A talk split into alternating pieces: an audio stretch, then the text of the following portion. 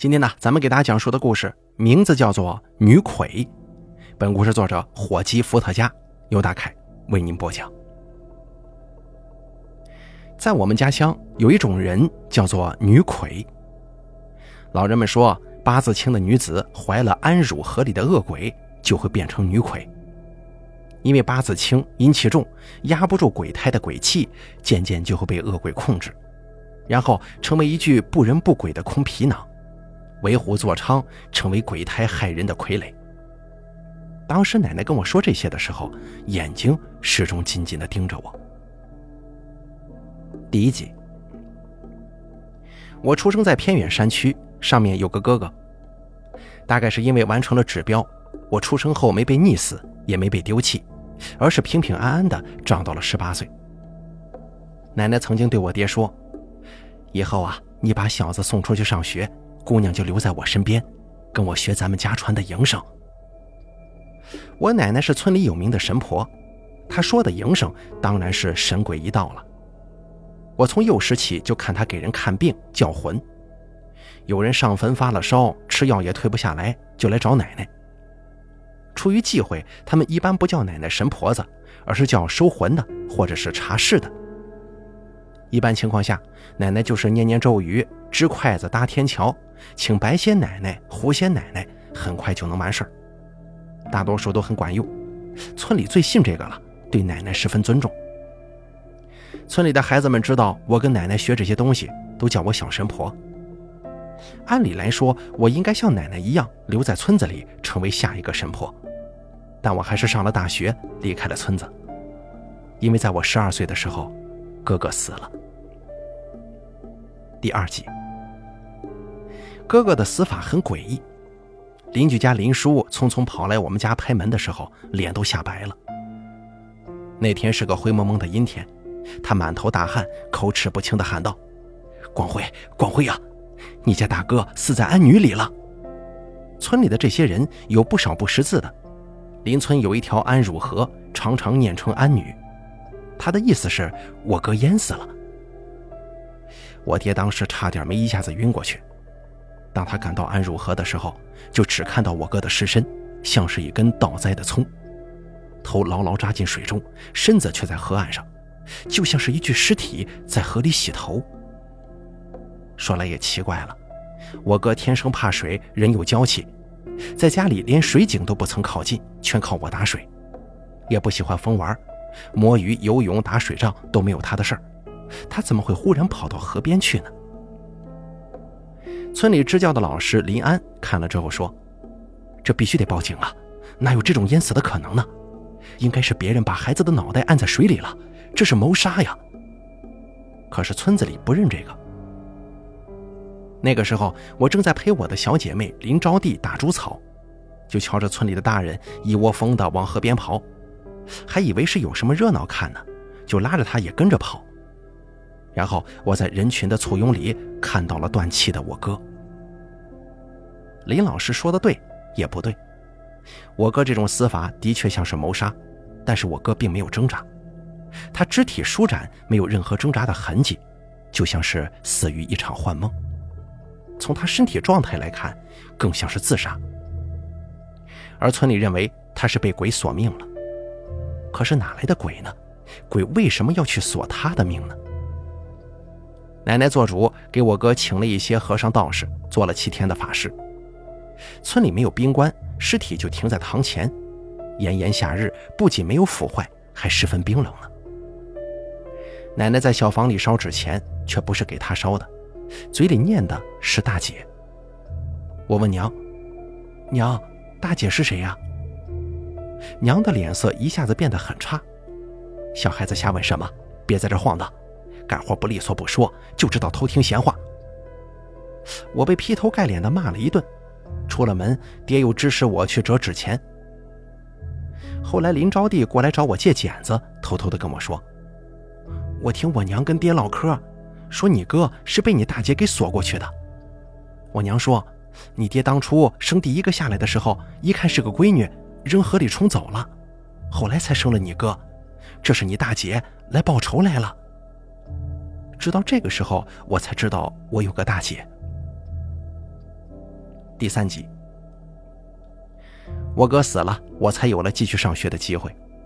我爹本来想再生一个男孩，正好我长大了可以帮忙带，结婚之后也能给弟弟盖房子。只可惜一直没能要上。林老师教着村里的小学、初中，他知道我脑子聪明，学习好，看我整日在家里干活，家里人也不想着供我继续读书，心有不忍，就掏钱供我上了初中。我爹娘没什么反应，大概是觉得现在就一个孩子，不读白不读，有点学历能卖一个更好的价钱呢。没想到林老师一直供我读到了高中，准确来说是高二。不是他觉得已经不需要了，而是他也死了。村里人说，林老师是在山里找药材的时候被毒蛇给咬了，一歪身子从山崖上掉下去了。林老师没了，我爹娘想把我接回去，说已经找好了人家，是个四十多岁的老光棍，肯给十万块钱呢。可是我就算死也不回去，靠着在同学家东躲西藏，跟老师的坚持不放人，勉强度过了高中生活。一毕业我就办理了助学贷款，远远跑到了省外读书，这一走就是八年。我本来以为我这辈子也不会回到村子里了。可是不知道奶奶从哪里找来了我的电话号码，接通之后，她只说了一句话：“你得回来呀，你爹没了。”那个义气指使的爹没了，尸体就摆在跟我哥当初停灵一模一样的地方。我娘跪在棺材旁边，抽抽搭搭的哭着，脸色清白，她看上去好像苍老了不少，眼睛凸出来，像条浮肿的死鱼。一见到我，讥讽又怨愤地说：“你还知道回来呀？”我懒得理他，直接问道：“他怎么死的？”五十出头的人，身体除了那方面可能出了点问题，也没什么基础病，哪能说死就死呢？我娘脸色看上去更白了，像是给掐了脖子一样，张了张嘴，什么都没说出来。我察觉到了恐惧的味道。奶奶扶着拐走了出来。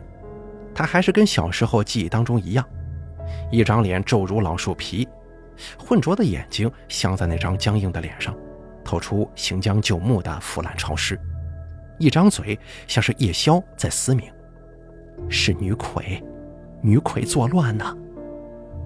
我皱了皱眉头说：“哪来的女鬼呀？都多少年没见着女鬼了？”我娘忽然尖叫起来说：“是林招娣，是林招娣那个小贱人！”第四集，林招娣，我的小姐妹，她跟我不一样。我家里当初还勉强打算让我读个小学，而她一天书都没读过，只能在跟我一起去割麦子的时候被我教上这么几个字。送我逃出村子去镇里读高中的那天晚上，他还拉着我的手说：“你去读书，我去你读大学的地方打工，咱俩一辈子在一块儿，再也不回来了。”可是没过两年，他就没消息了。我偷偷跑回村子附近，找了两个邻居的小孩打听，结果他们说，他呀，他嫁到小王村去了。现如今再听到他的名字，恍若隔世。招娣，关招娣什么事啊？她不是结婚了吗？奶奶瞪了我一眼，说：“招娣那小妮儿气性大，跟老公吵架跳河里去了，人没了。”最近他弟弟娶的媳妇儿怀了孩子，整日里疯疯癫癫的，大概是被附上了。自从林小媳妇儿怀孕，村里出了不少事儿呢。死了？现在死了吗？死了就是死了。算了，你给你爹上炷香，磕几个头，等会儿过来陪我准备仪式要用的东西吧。奶奶叫我回来，大概是让我做帮手的。我不愿意给她磕头，倒是拿了三炷香，刚要拜。香就断了，又拿了三炷香，可还是断。我的眉头皱得更紧了，再次拿就拿了四炷香，这次没断，稳稳地插在了香炉里。早点下葬吧，感觉再放就要出问题了。我们这里的讲究跟别的地方不一样，别的地方是三香敬神，两香送鬼，我们这里是人三鬼四，祭人三根，祭鬼四根。一般给去世的长辈上香都是上三根香，只有出事作乱的时候才上四根。四根不断，三根断，不过四更扰三更，恐出事故啊！奶奶什么也没说，只是慢吞吞的又拄着拐杖走了。过了一会儿，他拿了一拨东西，让我娘扶到棺材上。我娘像是给刚刚那声尖叫吸去了所有力气，只是没精打采的接着，用手掏出一把又一把的红团糊在棺材板上，那颜色浓重如血，触目有腥气。仔细一看，我心中了然，那是糯米和朱砂呀。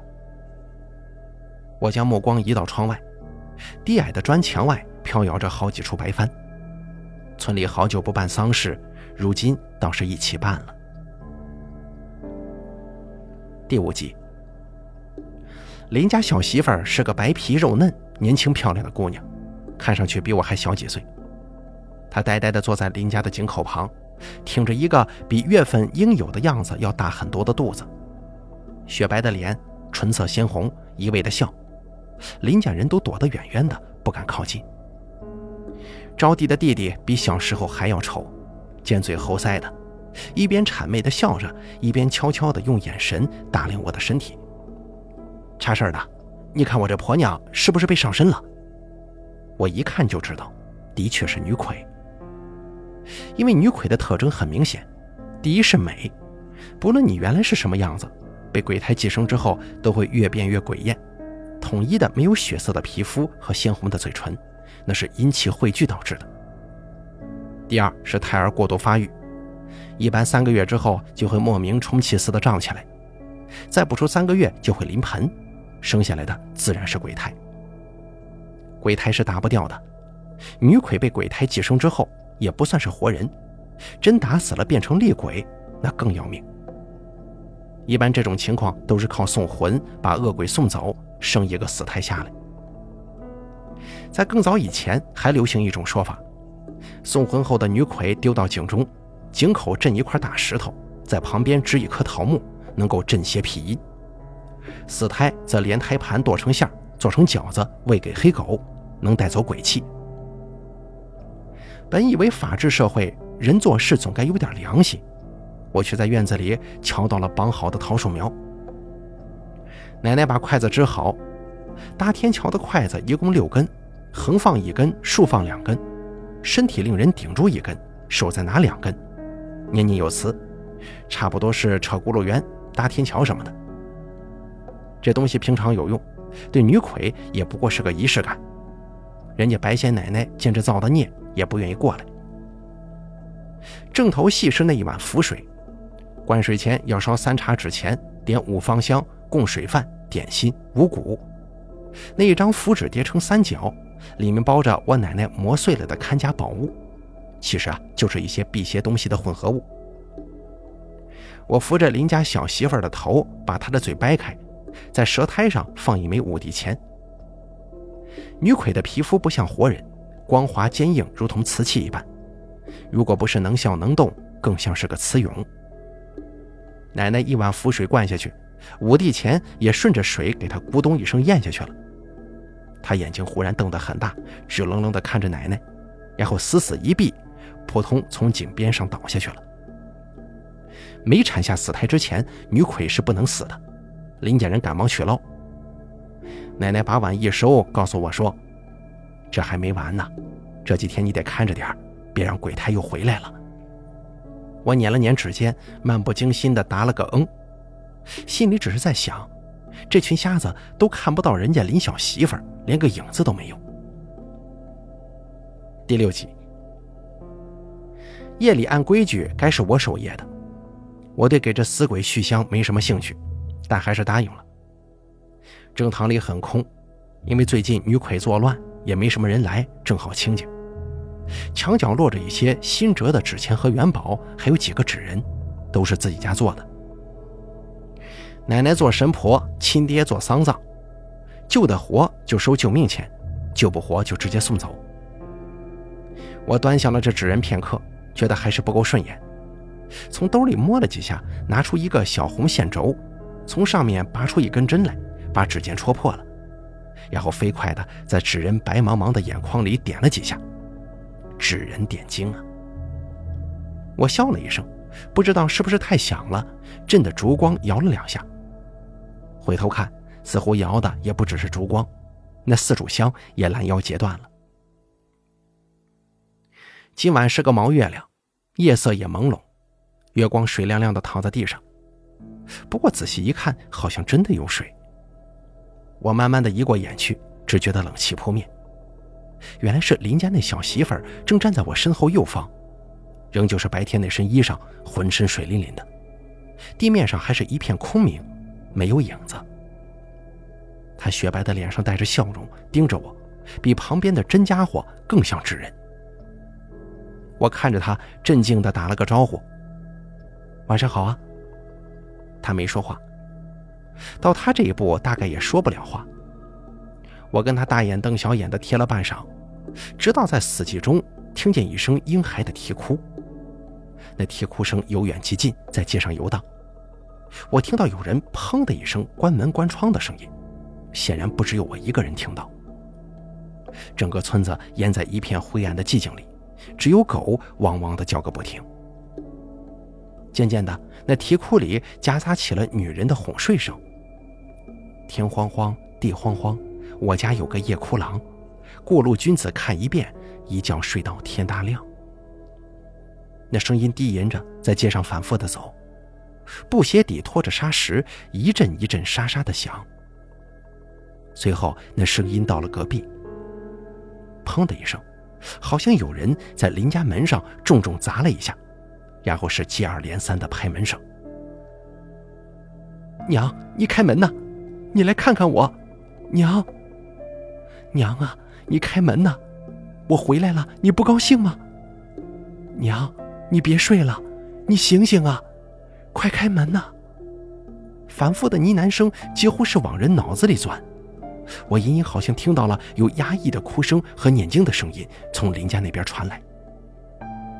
林家小媳妇的头往林家那里歪了一歪，她的脖子没有动，是头转了个角，似乎是看了个乐子，从喉咙里传来嘻嘻嘻的笑声，她连声带都没动啊。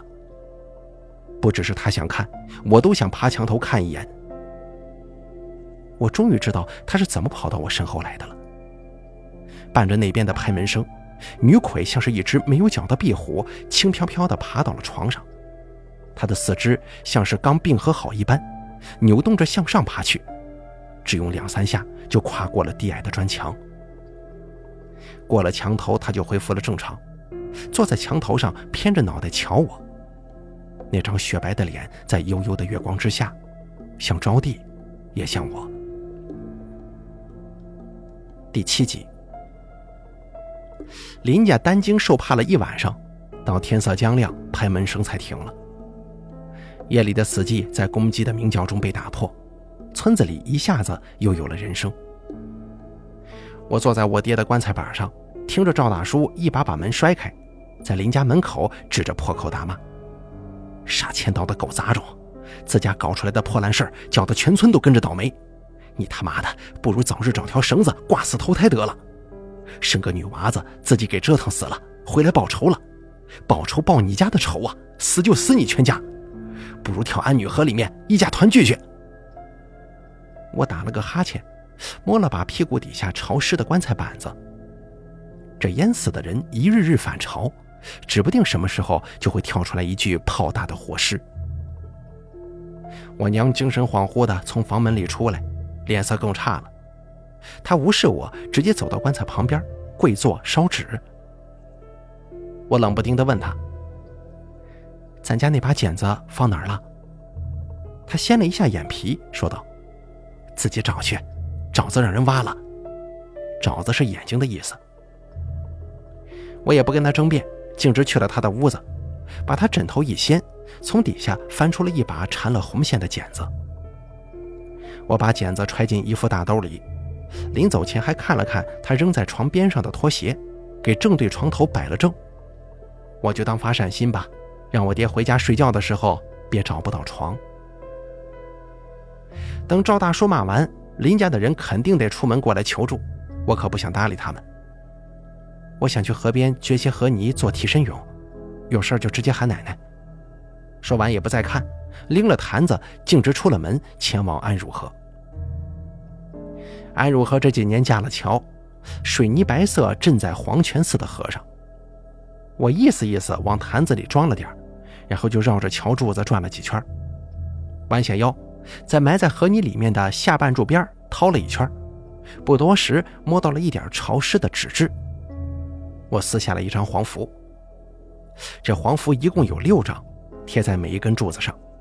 我尽数撕下来，顺手用剪子绞了个稀碎。河边好像更冷了，我呼出一口气，扭头去看奔波的河水。上个月刚做的近视手术，让我敏锐地从河心看到一具尸体浮在水面上。我凑到浅水处看了看，只看到涌动的孑孓和红虫。这又是什么时候死的？捞起来废一副棺材，不捞起来污染水源呢？这江水原来流得倒快，一个人扔下去几分钟就没影了。现如今闹了女鬼，水鬼作乱，反而凝住了。想到这儿，心里觉得好笑，忍不住哼了几句歌：“小妹妹似线，郎似针，郎呀穿在一起不离分，穿在一起不离分。”我拎着坛子往回走，泥坛子晃啊晃的，在满满的脏污河泥间渗出半截枯败的指骨。第八集，村子里又死了人，这是下午才发现的。张家的小子三十来岁，是个闷口罐子，大概是昨夜死的吧，掉在厕所的房梁上，发现的时候人都给熏臭了。苍蝇嗡嗡地落在他吐出的舌头上，脚面已经爬上了蛆。我嫌脏，只是站在外面看着人们围成一团，窃窃私语，面有惶恐。怎么是他呢？不会是？也不一定啊，毕竟真要说有关系，也不是不行。都死了多久了，还能爬出来吗？我看了半天乐子，哪怕我娘跟奶奶都一脸凝重，也并不能妨碍我心情愉悦。他俩自然要留在这里帮人操持后事，我反正不搭理，只是溜达回去继续做泥俑。替身俑这东西是不常用的，倒是陪葬的时候喜欢用陶俑、玉俑，就跟烧纸人一样，一般是为了到地下能有个人伺候。不过久而生变呢，跟纸人可以附身，也可以赋予人眼一样，泥俑也可以承载幽魂或者代人索命，主要是因为纸人糊起来太麻烦了。就这三个不顶事儿。我哼着歌，把做好的泥俑排排放，放在墙根底下晒太阳。自己从三个点睛的纸人里面挑了一个，找了把铲子抵在了棺材板上。我打小就是又做农活又做家务的，后来又靠打三份工维持上学和生活，力气很大。加上棺材盖还没钉上，撬了两次还是给撬开了。刚打开一角。一股浓重的水汽和腐臭味钻了出来。人被捞出来之后，应该是干干净净放进去的，而此刻棺材里却都是水，黑漆漆的，浮着一层凝结的尸油。我爹他看起来大了一圈，浮肿，皮肤渗出青色，眼睛死死地瞪着上面。见盖子打开，紧闭的嘴张开，自口中流出满腔的黑泥，恶臭逼人呢。我被死死地瞪着，却一点也不害怕，而是把纸人也放了进去，盖在他的身上。纸人被污水浸透，纸的颜色却分毫未变，只像是一层人皮附在了这个没脸没皮的人身上。爹呀，你可是我亲爹！我语带笑意地说：“活着的时候这么幸运，当初大姐锁你没把你锁下去，反而让哥哥顶了祸。死了之后……”倒是便宜我了。希望你们呀，到地下经得这么一遭，知道什么叫作，一报还一报。我又把棺材板合上了，一点一点的挡住他那张死不瞑目的脸。第九集，先来找我的不是奶奶和娘，招娣的弟弟提着鸡鸭鱼酒和一个食盒过来找我，一进门就先跪下了。姐，你救救我！你救救我吧！你昨天也听见了，肯定是我姐来了。谁知道她哪天会不会进来呀？啊，我我不想死，只要姐帮我，什么都好商量。他一把鼻涕一把泪，说完之后还把食盒一掀，里面有零有整的一沓钞票，还有一些抽出来的金银首饰。我们这地方穷啊，只有结婚的时候才能见着金子，看着有些年头了，大概是招娣当年的三金呢。林家小媳妇是没有的，他是给拐来的吗。我盯着他看了几秒钟，说道：“就看你姐活着时候的面上，我也得救你，是不是？这样吧，我给你个东西，你把它煮了喝下去，就能保你平安无事。只是这东西只有一份啊，姐，我绝对不说，绝对只有我知道。”他好像也是猴精猴精的，忽然反应过来什么了，姐。我今天就带了一些吃用和菜来，天知地知，你知我知，这东西就是你跟我的。他把食盒往我这一推，我抿了抿嘴，好像是笑了。我给你这东西啊，可稀罕了，奶奶也是没有的。你拿回去之后呢，用砂锅焖了，加上槐树叶子、柳叶，还有一勺井水，要一个小时。好了之后一口喝下去，记得千万要喝干净啊。嗯，好。他忙不迭的点头，我给了他一个小酒坛子，里面是紫红色的肉块，有腥气，被我用许多遮盖气味的香料泡着。他把坛子藏在怀里，欢欢喜喜的走了。傍晚的时候，奶奶跟我娘才回来，他们浑身上下都是臭气。奶奶看到桌子上的鸡鸭鱼酒，就问：“这是谁送的？”我说道：“林家送的。”他们想求人呗，可这东西这么凶，我又不是道士。奶奶没说什么，也没让我退回去，她好像显得更佝偻了。过了一会儿说：“这是不是运道不好啊？或许该祭神了。”祭神？祭什么神呢？如果这世间真的有庇佑这种村子的神，那一定是一个该被扔进历史火堆里的邪神。奶奶的眼神一直放在我身上，我视若无睹，把那把带走的剪子重新挂在了我娘门口。最近的天黑的早啊，好像前一秒还是天色昏黄，下一秒就暗淡无光了。不知道哪里来的黑猫从墙头上窜了过来，对着我龇牙咧嘴，呜呜地发出吼声。今夜指不定能睡个好觉呢。第十集。我那坛东西是有点用的，今夜不仅女鬼没有出来，就连外面行走的水鬼都没有拍林家的门。女人和婴孩一直在外面哭，我坐在院子里，隔着大门，从门缝里看到红裙子的女人在雾气中踱来踱去，她的头发长长的拖在地上，像是潮湿的水草。如怨如诉的哭泣声在村里回荡。忽然，我察觉到了一丝诡异的冷意。一只眼睛贴在了门缝上，没有眼皮，凸出来的眼球上布满血丝，溃散的瞳孔死死地盯着我。你在做什么？你在做什么？奶奶在厨房里忙碌，不知道在忙什么，只有一丝香到发臭的微妙香气飘了过来。我手里攥着三枚铜币，冷静地说：“我在背州遥遥以轻扬，风飘飘而吹衣。”忽然没声音了，直到那双眼睛挪开，露出血管和筋膜覆盖、皮肤残破的肌理，我才叹了口气，挪开凳子去睡觉了。这一夜，林家的确是安然无恙，也没死人。第二天可以看出，招娣的弟弟神采奕奕，脸上都带了血色。人又不是傻子，也有人怕半夜鬼敲门跑来找我，我只给了陶勇。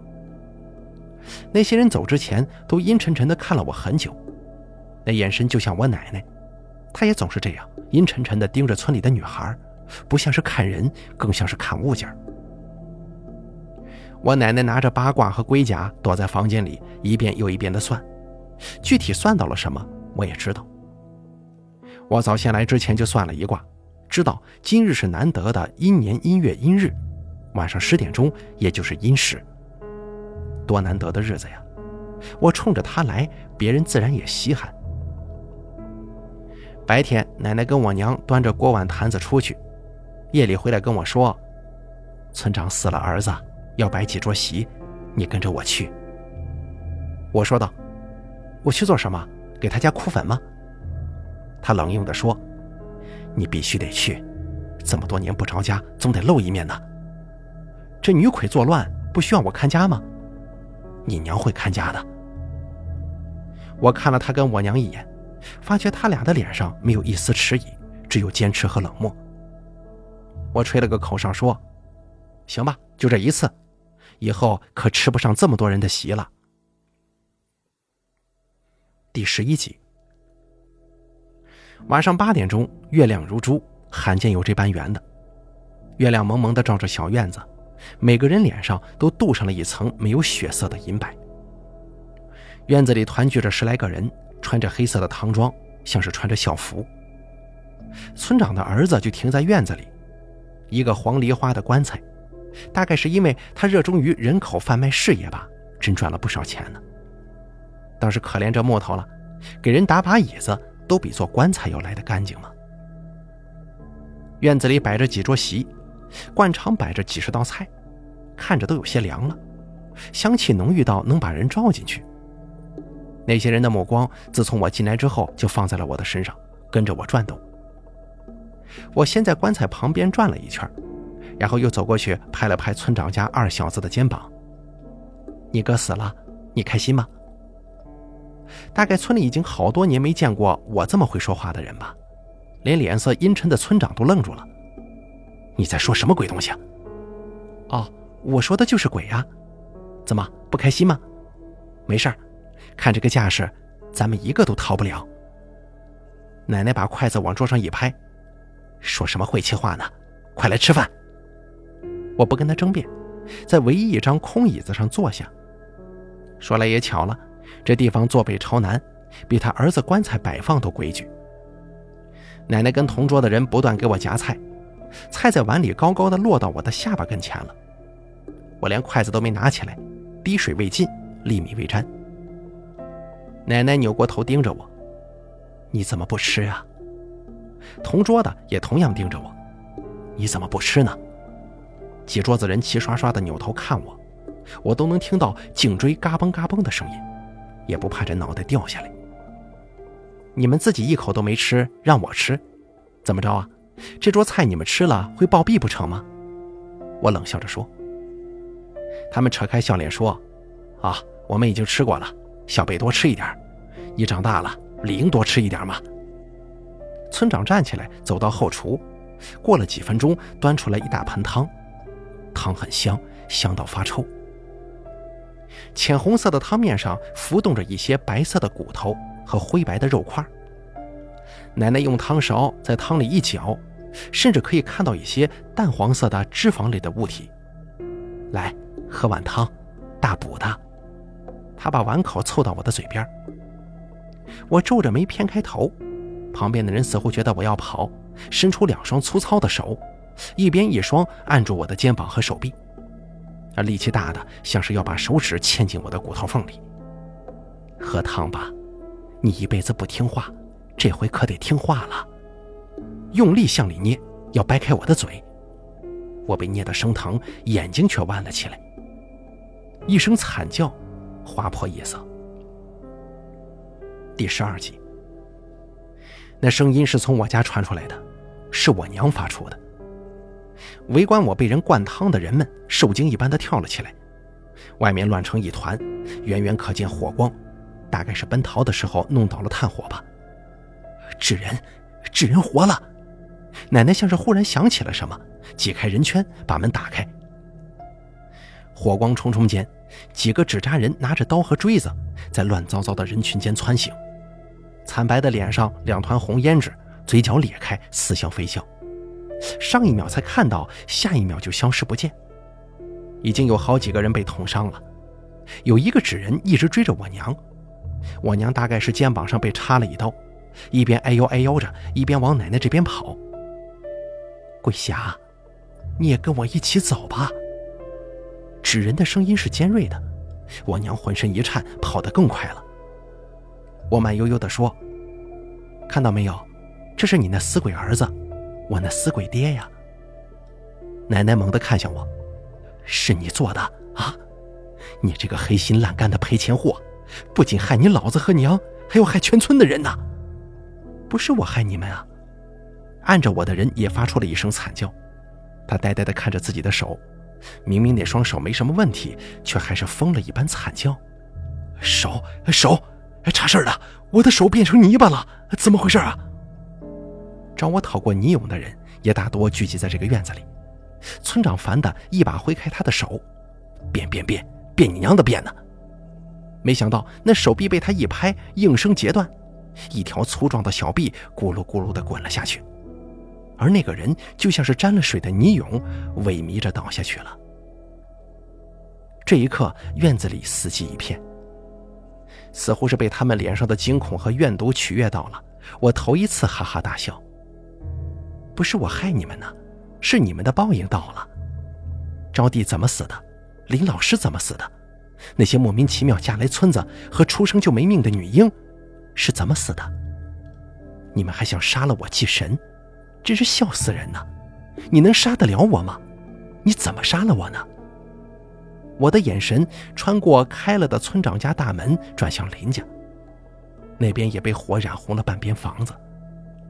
林家两个老人在那儿哭天喊地，围着招娣的弟弟。他痛得在地上满地打滚，不断的喊娘，血液从口鼻不断涌出。我隔着老远就听到他在喊：“有人在哭，有娃子在哭，我肚子里有东西，娘！”看来他还真的一口也没给他爹娘喝呀。不然那两位也不至于如此太平啊！我说道：“当初招娣给你们卖去别村嫁人，关在柴房里的时候，拍着门喊了一夜的娘。林家拐来做媳妇的姑娘，那时候才十四岁，被你们拴在厨房里挨了打，求了你们一晚上，发烧烧得迷迷糊糊，也喊了一夜的妈呀！村长，我记得当初人家卖过来，就是你牵的线吧？”村长气得手指发抖，就是因为这个，你就要害死所有人吗？谁告诉你们我要杀死所有人的？太看得起我了！有冤报冤，有仇报仇。哦，对了，你猜你儿子怎么死的？他在外面贩卖人口，不仅害了不少姑娘一辈子，还把人家十来岁的小男孩卖到国外去做器官配型呢。造孽太多，只要阳气稍微压不过阴气，就得被枉死鬼缠身的。我只是多说了两句话，那边招娣的弟弟就已经快要命丧黄泉了。他已经躺在一片血泊里面，奄奄一息，肚子胀得像是怀胎十月。他甚至连惨叫也叫不出来了，只是不断的呻吟着。我看了看手表，哟，十点了。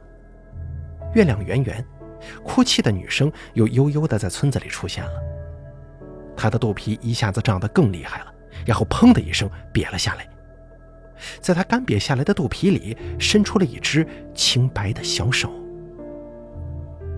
第十三集，我高二那一年过得很苦，李老师忽然没了，招娣也没有偷偷寄信来学校。我的班主任安老师是个四十多岁的中年女性，人很好，也很可怜我。早上带饭来学校，总是给我多带一份。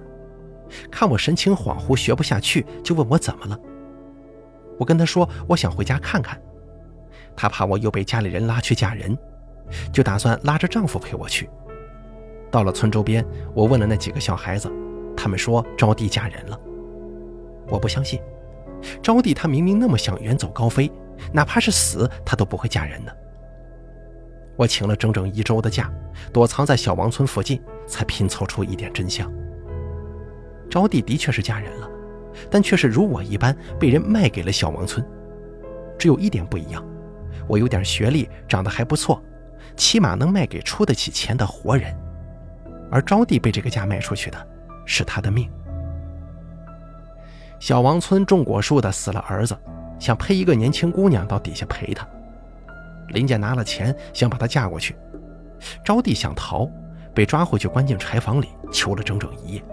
求他爹娘能有那么一点点仁爱之心，别把他送上死路，但是没有。冥婚的嫁娘送往婆家拜堂之后，要给缝上嘴巴，钉进棺材里。他已经不自由一辈子了，不想再跟一个死人一起钉住在地底下一辈子。